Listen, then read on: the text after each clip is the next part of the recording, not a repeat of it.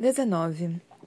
Depois de três dias de fracasso, sem encontrar nada além de sangue novos mortos, viajamos para Templin. É uma cidadezinha tranquila, na estrada para Delphi, em sua maior parte residencial, com vastas propriedades prateadas e algumas fileiras espremidas de casas vermelhas à margem do rio. Senhores e criados. Templin é traiçoeira. Não tem florestas enormes, túneis ou ruas lotadas para nos escondermos. Normalmente usaríamos Shade para atravessar a muralha, mas ele não está conosco hoje. Torceu a perna ontem, o que piorou a situação do músculo ainda em fase de recuperação. Então eu obriguei a ficar. Cal também não está aqui. Preferiu ficar dando aula, então Ada precisou pilotar o abutre. E ela ainda está lá, confortável no assento, lendo como sempre. Tento não ser afobada e liderar como Cal, mas me sinto estranhamente só sem ele e o meu irmão. Nunca estive sem os dois numa missão de recrutamento, e hoje será o meu teste.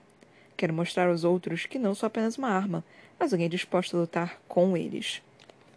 Por sorte, temos uma nova vantagem impressionante. Um sangue novo chamado Harak, resgatado das pedreiras de Orian Pratis, duas semanas atrás. Essa é sua primeira missão, e esperamos que seja tranquila. O homem é tímido e inquieto, com os músculos definidos típicos de um pedreiro. Farley e eu fazemos questão de ficar ao lado dele, em vigilância discreta caso ele decida sair correndo. Os outros, Nix na minha frente e Krantz dirigindo a carroça, estão mais preocupados com a estrada adiante. Nossa carroça entra na fila, atrás dos mercadores trabalhando e trabalhadores rumo ao centro da cidade. As mãos de Krantz seguram forte as rédeas do nosso cavalo roubado, uma égua velha e malhada, cega de um olho e com um casco ruim mas ele a faz avançar acompanhando o ritmo dos outros, tentando não chamar atenção. A entrada da cidade surge diante de nós, portão aberto ladeado por colunas intricadas de pedra. A bandeira está presa entre as colunas, o estandarte de uma casa. Listras vermelhas e laranja quase se misturando à primeira luz da manhã. Casa Lerolan, de Oblivios, governadores da região de Delphi.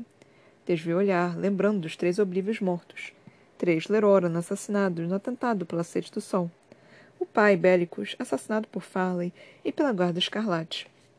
E os filhos gêmeos, ainda quase bebês, despedaçados pela explosão que seguiu. Os rostos dos mortos foram estampados por todo o reino, em cada transmissão. Outra propaganda prateada. A Guarda Escarlate mata crianças. A Guarda Escarlate precisa ser destruída. Lanço um olhar para Farley, me perguntando se ela sabe o significado da bandeira mas ela está atenta aos soldados à frente, assim como Herrick. Os olhos dele estão quase cerrados pela concentração e suas mãos trêmulas se fecham. Com calma, toco seu braço para encorajá-lo. Você consegue, murmuro. Ele abre o menor dos sorrisos e endireito o corpo para lhe passar segurança. Acredito no poder dele. Ele tem treinado sempre que pode, mas precisa acreditar em si mesmo. Nix fica tenso e seus músculos se destacam sob a camisa. Farley é menos transparente, mas sei que não vê a hora de pegar a faca na bota. Não vou demonstrar medo, pelo bem de Herrick. Os agentes de segurança são responsáveis pelo portão, lançando olhares inquisidores a cada um que passa. Examinam seus rostos e pertences, sem se incomodarem em checar os cartões de identidade. Esses prateados não ligam para o que está escrito no pedaço de papel. Suas ordens são encontrar meus companheiros e eu, não um fazendeiro longe do seu vilarejo, Logo será a vez da nossa carroça, e suor no busto de Herrick é o único indício de que ele está fazendo alguma coisa. Chris para a égua e a carroça ao comando de um agente. Mantém os olhos baixos, respeitosos e submissos, enquanto o oficial encara. Como esperado, nada faz perder o controle. Krantz não é um sangue novo, nem um colaborador antigo. Maeve não está caçando ele. O agente começa a contornar a carroça e olhar para dentro. Nenhum de nós ousa se mover nem mesmo respirar. Herrick não é capaz de mascarar o som, apenas a visão. Por um instante, os olhos da gente encontram os meus, e começa a pensar que Herrick falhou. Mas, após um segundo de parar o coração, ele segue adiante, satisfeito. Não consegue nos ver. Herrick é um tipo extraordinário de sangue novo. É capaz de criar ilusões, miragens, fazer as pessoas verem que não existe, e nos escondeu, tornando-nos invisíveis, tornando nossa carroça vazia. Você está transportando ar vermelho? O agente pergunta, com um sorriso odioso. Vem retirar uma carga para Delphi. Crance responde, dizendo exatamente o que Ada mandou. Ela passou o dia inteiro estudando as rotas de comércio. Com apenas uma hora de leitura, já se tornou perita nas importações e exportações de Norta. Lã, senhor! Mas a gente já se afastou, sem querer saber. Siga! Ele diz, gesticulando com a mão enluvada. A carroça avança, e a mão de Herrick agarra a minha, apertando firme. Retribuo o aperto na hora, uma súplica para que ele aguente, que continue se esforçando, que sustente ilusão até estarmos dentro de Templin, longe do portão. Mais um minuto, sussurro. Estamos quase lá. Desviamos da via principal antes de entrar no mercado, cortando por ruelas quase vazias, com casas e lojas vermelhas humildes. Os outros estão de olhos abertos, cientes do que estamos procurando, enquanto fixo a atenção em Herrick. Quase lá, digo novamente, esperando estar certa. Daqui a pouco, a força dele vai vacilar. A nossa ilusão vai se desfazer e ficaremos expostos no meio da rua. As pessoas aqui são vermelhas, mas com certeza vão anunciar uma carroça que, de repente, aparece cheia dos fugitivos mais procurados do país. Esquerda, Nick Scrune, e Crancy obedece, conduzindo a carroça em direção de uma casa de madeira com cortinas carmesins.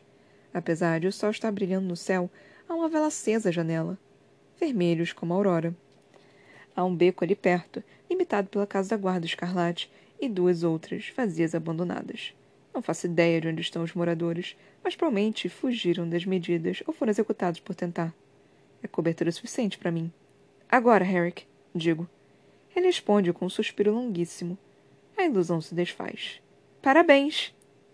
Não perdemos um segundo sequer para descer da carroça e nos esgueirar até a casa da guarda, usando o beiral do telhado para nos esconder como podemos. Farley assume a liderança e bate três vezes na porta lateral, que logo é aberta, mostrando apenas escuridão lá dentro. Farley entra sem hesitar, e seguimos. As pupilas se ajustam rápido e impressionam com a semelhança com a minha casa em palafitas. É simples, bagunçada, só tem dois cômodos, assoalho de madeira irregular e janelas encardidas. Não há muitas lâmpadas. Muitas devem ter sido vendidas para comprar comida, e as existentes estão quebradas. Capitã, chama uma voz. Uma mulher, bem mais velha, de cabelo cinza metálico, aparece na janela e sopra a vela. Seu rosto é marcado pela idade, suas mãos por cicatrizes. Ao redor do punho, uma tatuagem familiar, uma única faixa vermelha, igual a do velho Will Whistle. Assim como em Harbor Bay, fala e franze a testa e aperta a mão da mulher. Não sou. Mas a mulher a corta com um gesto. Segundo coronel, mas não segundo comando. Eles têm outros planos para você. Comando. A mulher nota meu interesse e inclina a cabeça em saudação. Mayor Barrow, meu nome é Ellie Wilson. Arqueio as sobrancelhas. Wilson? Pergunto. Você é parente de. Ellie me interrompe antes que eu possa concluir. Provavelmente não. Eu sou quase sempre apelido. Quer dizer que sou contrabandista. Assobiadores é o que somos. Realmente. O trailer velho de Will Whistle estava cheio de bens contrabandeados e roubados, muitos deles levados por mim mesmo. Sou da Guarda Escarlate também. Ele acrescenta. Disso pelo menos eu sabia. Farley manteve contato com a sua gente ao longo das últimas semanas. Pessoas fora da jurisdição do coronel que pudessem nos ajudar e guardar segredos sobre nossas ações. Muito bem, digo a ela. Estamos aqui por causa da família Marcher. Dois membros dessa família parecem ser precisa. Tense e Merrick Marcher, gêmeos, de acordo com a data de nascimento. Eles precisam sair da cidade, acrescento. Em uma hora, se possível. Ellen ouve com um ar atento e burocrático. Muda de posição e vejo uma ponta de pistola na cintura dela. Ela olha para Farley, que confirma com a cabeça. Então faz o mesmo. Posso fazer isso.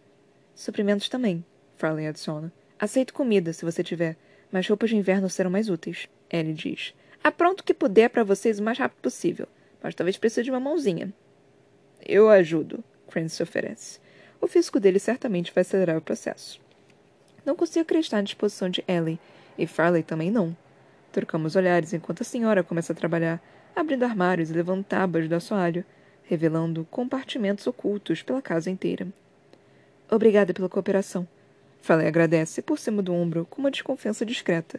Também estou desconfiada, observando cada movimento de Ellie. Apesar de idosa, ela é ágil, e pergunto se estamos realmente a sós nesta casa. Como eu disse, recebo ordens do comando. As ordens eram claras. Ajudar a Capitã Farley e a garota elétrica a todo custo. Ela diz, sem se importar em olhar para nós. Ergo as sobrancelhas, chocada. mas positivamente surpresa.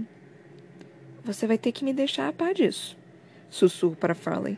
Mais uma vez, a aparente organização e dimensão da guarda escalate me impressionam. Mais tarde. Ela responde. E a família Marcher? Enquanto ela explica como chegar ao endereço, vou até Harrick e Nix.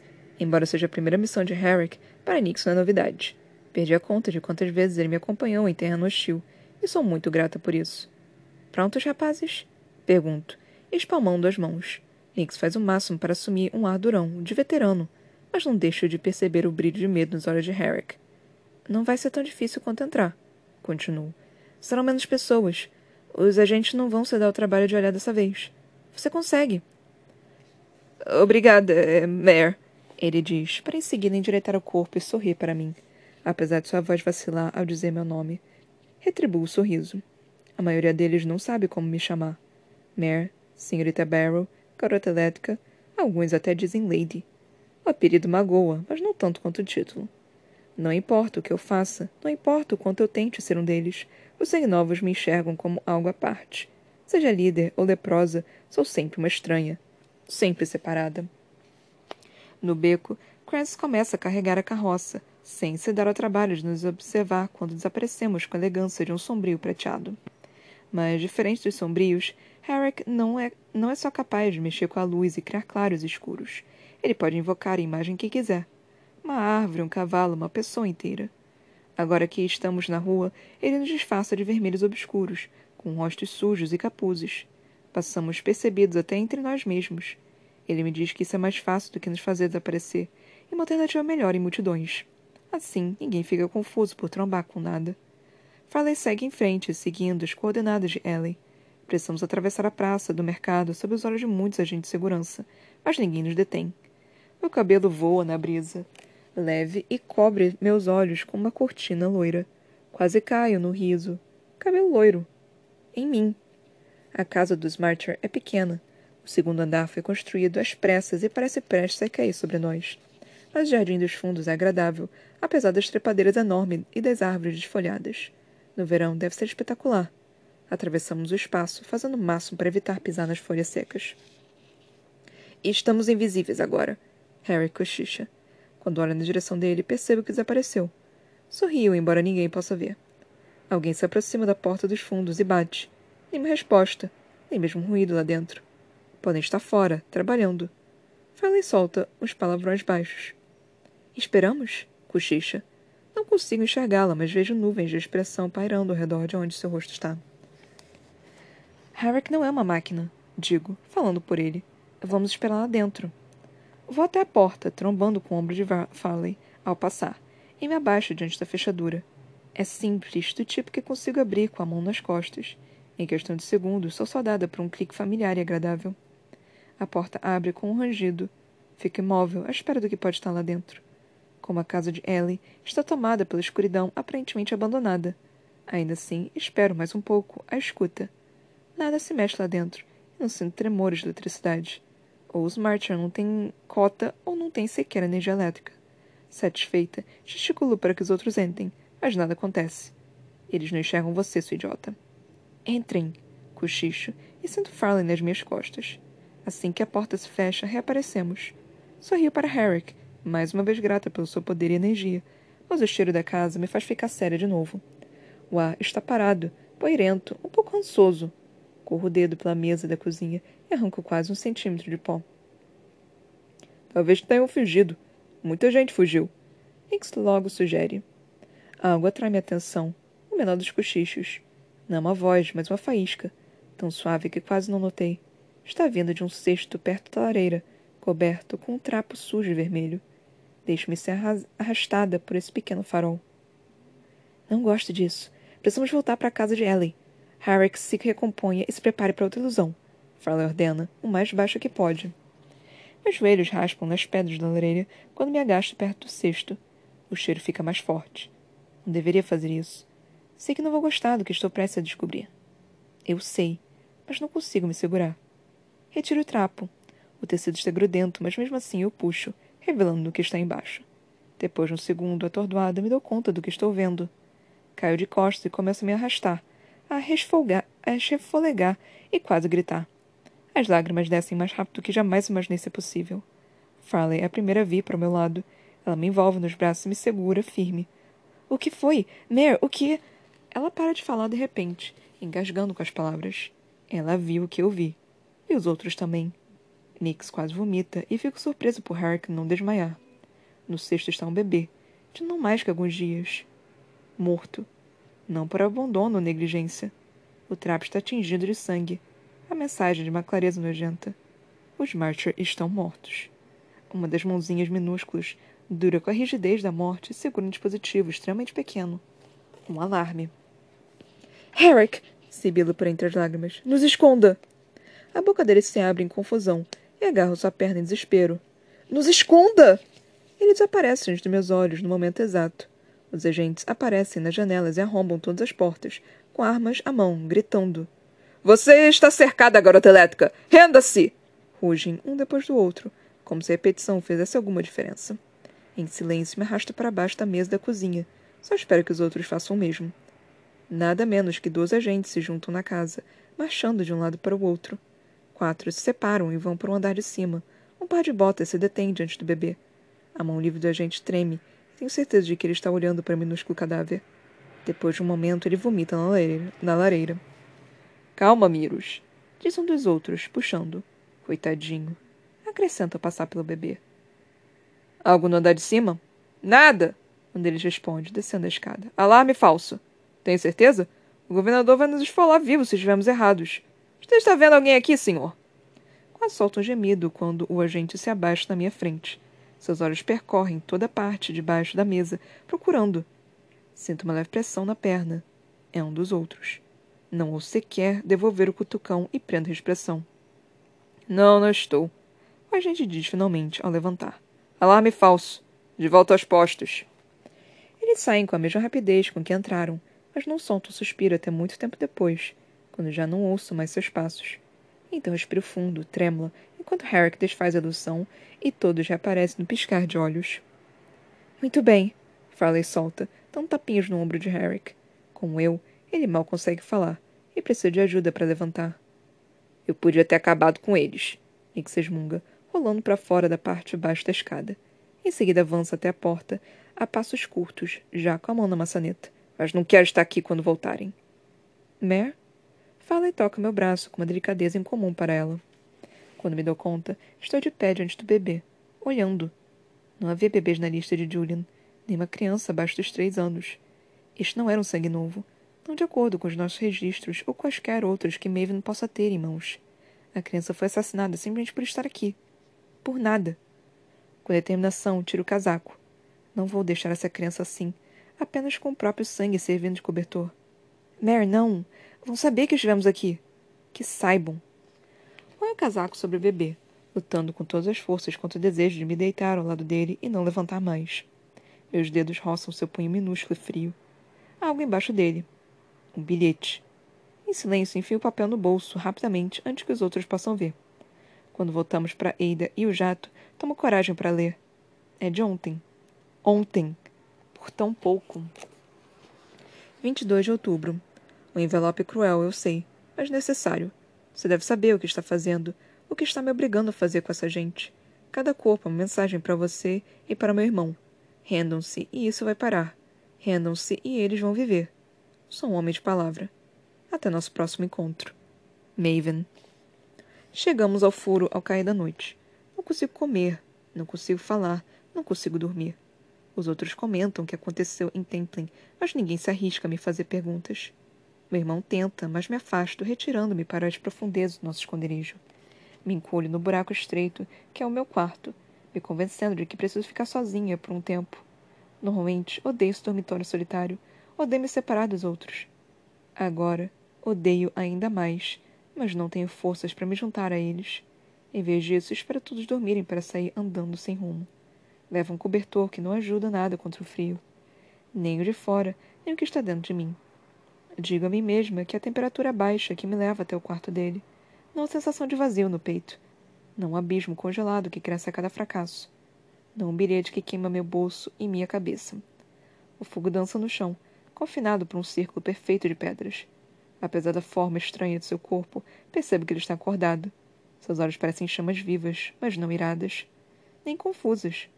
Com a mão, ele abre os cobertores do saco de dormir e se afasta para o lado, abrindo espaço para mim.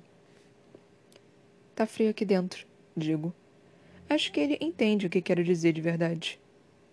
Farley me contou. Ele murmura quando me aconchego.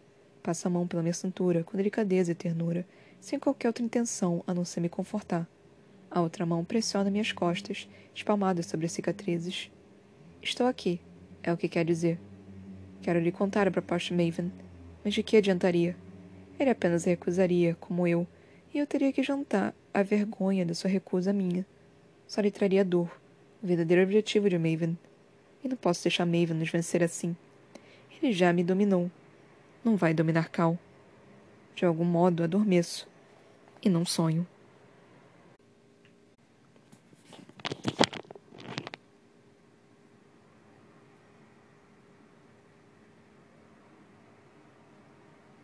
mais um capítulo, mais um capítulo bom. Eu tô feliz, eu tô ficando feliz. Tá, tá ficando bom o negócio. Tipo, finalmente, eu, cara, precisou chegar ao final, basicamente, pro, pro negócio começou a, a, a andar. Mas pelo menos andou, né? Tipo, o início tava muito lento, tava muito lento mesmo.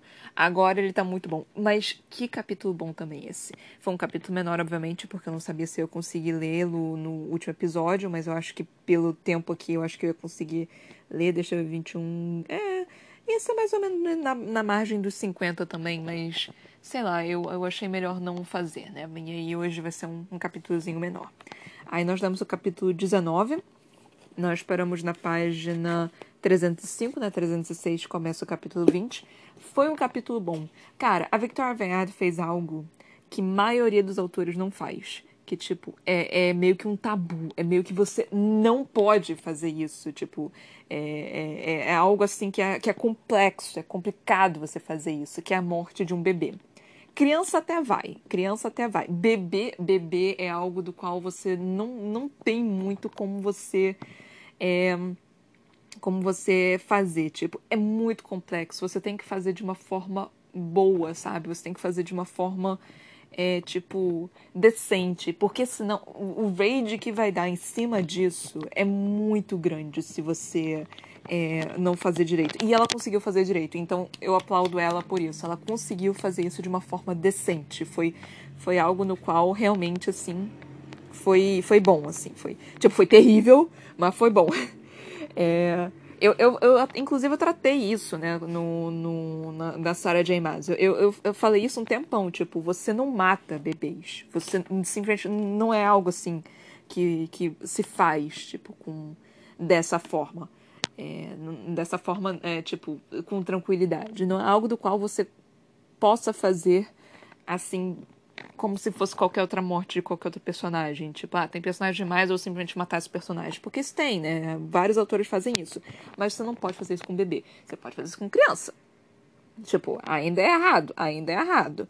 Mas, mas com criança você até pode. Você vai ficar puto, você vai ficar tipo, porra, não acredito que isso aconteceu. Mas bebê não. Bebê e, tipo, mulher grávida é bebê e mulher grávida. Você não pode fazer isso com bebê e mulher grávida. São duas coisas das quais você não pode, tipo, tratar levianamente.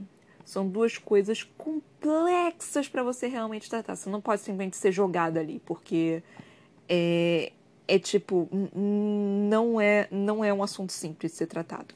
A forma que foi colocada, a forma que foi feita, nossa, doeu, doeu, doeu muito, doeu a alma, tipo, e foi bem feito. Eu tô realmente surpreso com isso, porque foi bem feito, não foi leviano. Foi colocado num, num momento, assim, bem bom mesmo. Foi colocado num.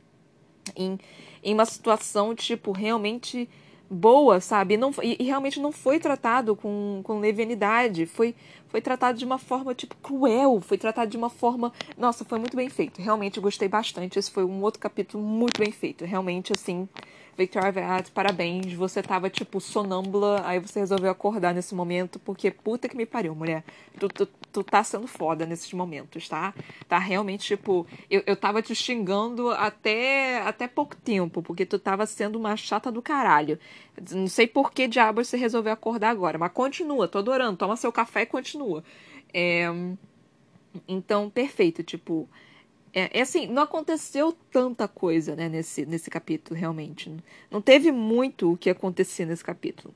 Mas por ter sido algo tão complexo, tão, tão é, terrível, isso torna o capítulo muito muito, melhor, sabe? Você não precisa ter muita coisa acontecendo para tornar um capítulo bom, sabe? E ela fez esse capítulo, ela realmente escreveu com perfeição, porque é, ela, ela pegou basicamente o que ela não estava conseguindo fazer, que é justamente dar um, um não descrever cada segundo, é, colocar as partes tipo de uma forma direita, criar uma, uma construção de narrativa muito boa, criar um acontecimento que é grande, mas ao mesmo tempo não é assim absurdo, do qual você fica tipo, caralho, não acredito que é, que tipo tem uma coisa tipo realmente muito grande de acontecimento, como aconteceu no livro 1. Foi, é, nossa, perfeito. Victor Verde, você cresceu de uma forma assim que eu não esperava em, em, em tipo, e foi e foi muito, foi uma, um giro assim que nossa, foi muito bizarro, tipo, porque foi do nada. Do nada! Eu não sei. Ah, e, e, tipo, eu tô com medo, né? Porque ainda falta bastante pro livro acabar. Mas esse capítulo. Esse capítulo. Nossa, esse capítulo foi bom, hein? Esse capítulo, assim, tipo. Hum, foi, foi na medida certa, sabe?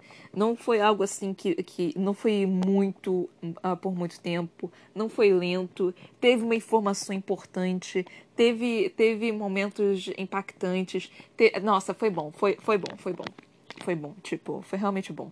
Eu não tô explicando necessariamente o que que, o, o que, que cada passo foi, né? Então, então vamos pegar o capítulo para poder descrever como é que foi mais ou menos. Ok, a gente começa o capítulo já com uma coisa que eu gostei, né? Porque eu tava falando que ela gostava de falar sempre, né? Que é, ah, não, é segundo por segundo que ela gosta de falar. E começamos com três dias depois. Adorei, perfeito, maravilhoso. Pra mim, né? Pra vocês podem estar odiando isso, mas pra mim tá, tá lindo. É... E aí falando, né, que assim, eles foram ir buscar outras pessoas, já perderam algumas pessoas, só explicando mais ou menos o que está acontecendo. Ótimo. Muito bom. E começou a falar do, do Herrick, Herrick, do Herrick. Isso é uma coisa que, tipo, é, algo é, nisso me cria ansiedade ela faz isso propositalmente. Dá pra ver que, tipo, ela tá rindo da minha cara enquanto ela tá fazendo isso. Porque assim, ela fala, não, porque o Herrick vai com a gente, né? Aham, qual é o poder dele? Não, porque o Herrick tá aqui, então tá tudo bem. Ok, qual é o poder dele? Não, porque o Herrick não sei. Qual é o poder dele, cacete? Então, tipo, ela enrola para falar o poder. E assim, eu entendo isso, tipo, ela quer criar expectativa. E ela cria isso em mim. Então eu fico, eu fico um cadinho desesperada, porque para mim, assim que você fala a pessoa, você tem que me falar qual o poder dela também. Tipo, já que você já sabe, fala para mim. Mas ela não faz isso, ela cria essa, essa ansiedade. Isso, para mim isso é bom, isso é ruim. Tipo, é bom porque justamente cria esse, essa ansiedade, né? Mas para mim eu fico desesperada. Eu fico tipo, caralho, qual é o poder dela, filha da puta? Só conta, filha do cacete. Então eu, eu, eu, eu entro um pouquinho em desespero. Eu quero pegar a mulher e, e fazer meio que um Bart Simpson com um Homer Simpson nela, tipo, conta, filha da puta. Eu sei que ela vai contar, tipo, não tem como ela não contar, porque obviamente você tá ali é porque vai usar o poder dele. Mas eu, eu, eu não quero essa enrolação. Então eu fico com ódio. Mas eu sei que ela faz isso de propósito. Eu sei que, tipo, ela, ela quer criar essa ansiedade na gente. Eu só fico com ódio. Ai, mas enfim. Aí nós vimos, né, que tipo, eu imaginei que fosse alguma coisa de ilusão, de transformar invisível. Eu realmente imaginei que fosse alguma coisa assim. Enquanto eu tava lendo, ela tava falando sobre. Aí foi realmente isso. E bem interessante. Aí eles apareceram na cabeça. Na cabeça. na casa da Ellie, que é uma pessoa da Guarda Escarlate e que tá ajudando eles, né? Vai dar ah, su su suprimentos? Suprimentos. Eu ia falar suplemento, mas suplemento é outra coisa. Suprimentos e roupas também de inverno. Ótimo, perfeito, tá? Tá ali, interessante. Eu pensei que ela fosse até enrolar um pouco. Eu pensei que a Victoria Vert fosse até enrolar um pouquinho mais. Mas nem foi isso. E até quando o... eles saíram né, da casa da Ellen e foram andando pela rua, e ela até, tipo, fez uma pequena. Não foi nem enrolação, ela construiu a narrativa bem. Ela, tipo, não, porque é, o Herrick vai, é, meio que nos transformou, né? Meio que é, fez o negócio pra gente, pra gente virar meio que pessoas andando porque é mais fácil do que se transformar em invisível, não sei o quê. Isso foi uma construção boa da narrativa, não foi uma enrolação. Enquanto ela estava explicando isso, eles já chegaram na casa. Isso é muito bom, porque não, não teve aquela a, o, o, que ela geralmente faz, né? Tipo, descrevendo os caminhos, descrevendo toda a passagem e tudo mais. Então foi muito bom essa passagem. Realmente eu gostei bastante dela ter feito isso. Aí eles chegaram na casa. Quando eles chegaram na casa, de novo, tipo, eu, eu tava com um pouquinho de medo de ser uma armadilha. Porque assim, bateram na porta, não tinha ninguém. Para meu primeiro instinto era foge e não entra na casa, porque para mim já tinha já tinha armadilha. Até porque eles já caíram na armadilha do Maven uma vez, né? Eu acharia que fosse óbvio que teria uma outra armadilha. E tipo, quando a Mer foi até o, o a lareira e e foi pegar o negócio, o, o meu primeiro intuito, meu primeiro pensamento, minha prime, a primeira coisa que eu pensei fosse que ia ser tipo o, os gêmeos esquartejados. Mas não, ela conseguiu piorar. Ela conseguiu fazer um negócio assim tão tenebroso, tão absurdo, que foi colocar um bebê, sabe? Tipo, eu não gosto de bebê, sabe? Eu, eu, eu, eu, aquele tipo de pessoa que fala, você quer segurar? Eu não. Tipo, pelo amor de Deus, é, tipo, é um bebê, sabe? Eu não quero segurar assim, é bonitinho longe, né? Mas assim, eu não, eu não gosto, mas eu, eu, eu conheço, eu sei o, esse, o valor tão grande que tem, sabe? De, de, de disso, assim. É, é, e aí eu falei que eu não gosto de bebê, vai, deve ter um bando de gente me julgando, falando, tipo, monstro, alguma coisa assim, mas assim. Mas eu, eu não gosto, tipo, eu sou, eu sou o tipo de pessoa que, assim, quer segurar, não, não, obrigada, é bonitinho aí no seu colo, eu não quero fazer absolutamente nada, assim, é, tem, esse bicho pode explodir a qualquer momento, eu, eu, eu quero longe de mim, assim, é, é, bonitinho assim, é bonitinho a risada, é bonitinho quando brinca, mas quando chora quero longe, assim, é, é isso, assim, tipo, é que nem no zoológico, longe, longe, perto de mim não. É... Então eu sou, eu sou mais ou menos dessa noção, ideia, pensamento. É, e obviamente deve ter muita gente me criticando nesse momento, achando, não, não pode. Porque eu sei que tem muita gente que fala assim, não, você, você é mulher, então você tem que gostar de bebê, você tem que ser mãe. Mas enfim. É, aí, cara, e, e, quando eu vi, não, era um bebê, eu fiquei, mano, não acredito. Eu fiquei muito impressionada. Porque elevou o nível, né? Tipo, realmente se elevou. E, e, e, elevou também, não, apenas, não elevou apenas o, o nível de, de terror, como também elevou a crueldade do Maven, sabe? Elevou de uma forma, assim, absurda, absurda. Porque, assim, antes a gente ainda achava, eu pelo menos achava, né? Eu ainda tava querendo acreditar que ele ainda tinha um pouco de humanidade dentro dele, que ele ainda tinha um pouco de bondade, qualquer coisa. Mesmo ele fazendo aquilo com a Mary, eu já tava meio que, tá, não parece uma, uma pessoa boa. Eu tô, eu, tô, eu tô me resignando a isso. Aí ele vai apontar essa? Não, não, não tem salvação, não. Infelizmente não tem salvação. Poxa, Maven, eu gostava tanto de você, seu filho da puta. Por que, que você me enganou dessa forma? Por que, que você fez isso, Maven? Eu confiei em você. Eu tô me sentindo muito a Mare agora, gente. Eu sou trouxa que nem ela. Meu Deus do céu. Aí, tipo, a Mare percebendo, né, que era uma armadilha e falando, Harry, pelo amor de Deus, esconde a gente. E outra coisa que eu achei interessante foi o prateado vendo o bebê morto e vomitando e mostrando a humanidade nos prateados também. Eu achei isso extremamente importante na narrativa, na história, para o desenvolvimento da história. Porque isso mostra que eles são humanos, que eles não são monstros, que eles estão apenas seguindo ordens. Eu achei essa passagem importantíssima. É, e, e, tipo, a Victoria Veda, ela fez questão de colocar isso também, né? Ela podia simplesmente ter colocado os, os guardas como assim, simplesmente não teria se importado. Porque é um bebê, mas é um bebê vermelho. Mas não, os prateados se importaram. Eles olharam assim e ficaram, não, coitadinho, tipo. Um... E um outro vomitou, sabe? Ou seja, até para eles é algo que do qual você não, não pode mexer. Mas enfim. É... E aí nós tivemos a mensagem do Maven, o bilhete do Maven, falando que ele, tipo, que ele precisou fazer aquilo para chamar a atenção dela. E eu lendo isso, eu só fiquei tipo, meu Deus do céu, como que eu acreditei? Como que eu ainda tava acreditando nesse maluco? Como que eu ainda gostava desse homem, gente? Porque eu fui, eu fui completamente enganada. Eu fui completamente trouxa pra esse homem. Pelo amor de Deus, alguém, pelo amor de Deus, vem falar, vem falar pra mim que eu não fui a única enganada. Que eu não fui a única que gostou do Maeve no primeiro livro. Pelo amor de Deus, eu não vou me sentir tão mal assim. Porque assim, eu gostava do Maeve no primeiro livro. Eu tava ainda querendo acreditar que ele fosse bom, mas depois dessa eu realmente não consigo acreditar, não. Depois dessa não, não tem salvação. Mas pelo amor de Deus, me fala que eu não fui a única que caiu na lábia dele. Eu, só, eu vou me sentir tão melhor se alguém me, dizer, me disser, não, você não foi a única, eu, eu também caí na lábia dele. Tipo, eu, eu tava com o pé atrás com ele. Eu estava com o pé atrás com ele. Mas eu não esperava que o homem fosse esse, esse demônio, não, gente. Eu tava com o pé atrás com ele, eu tava, eu falei o, o diabo do livro inteiro, tipo, ele tá tão bonzinho, mas alguma coisa me diz que ele vai trair a Mer, alguma coisa assim.